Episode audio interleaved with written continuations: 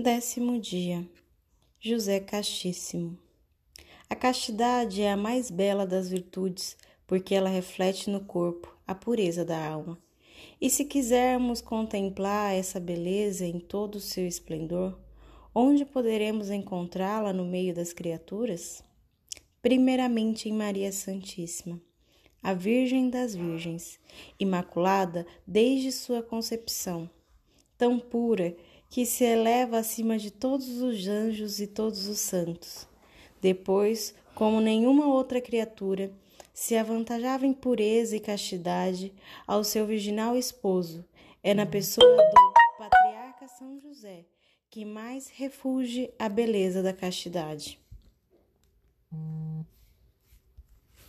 Diz o ilustre prelado.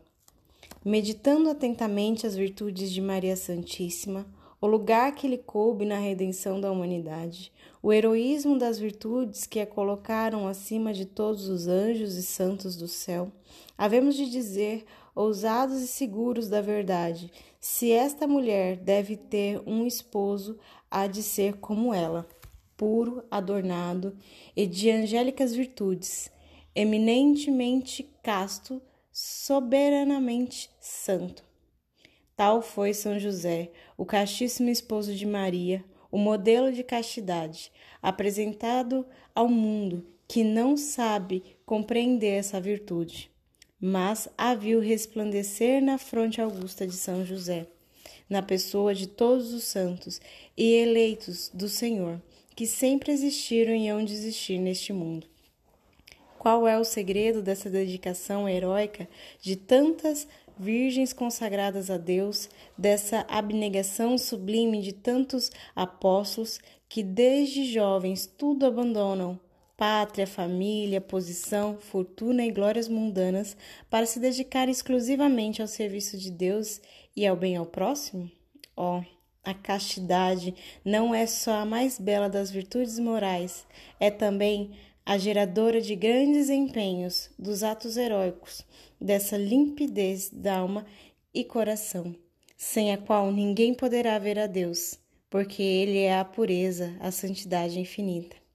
Em São José, a castidade elevou-se ao mais alto grau, porque ele foi esposo da Virgem Santíssima, o guarda da sua virgindade, e neste mundo foi o primeiro dos homens que não somente viu, mas teve em seus braços, apertou ao coração o Filho de Deus feito homem.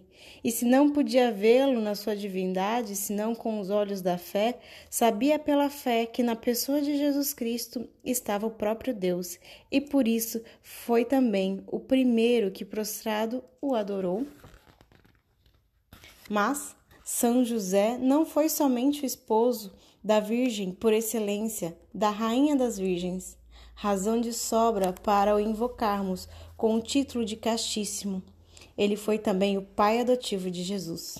Ora, esse homem que devia estar em contato íntimo com o Filho de Deus, ter nos braços e apertar ao peito a pureza e a santidade infinita, este homem devia ser puríssimo, castíssimo esposo da esposo virgem de uma esposa virgem. Ó oh, família sagrada, docíssimo enlevo das almas santas, inefável delícia dos corações puros, puros, Jesus, o Filho, a santidade infinita, Maria Santíssima Virgem Mãe, José, o Pai adotivo, Santo Virginal, Castíssimo. Que beleza, que exemplo! Famílias cristãs, eis o seu exemplo.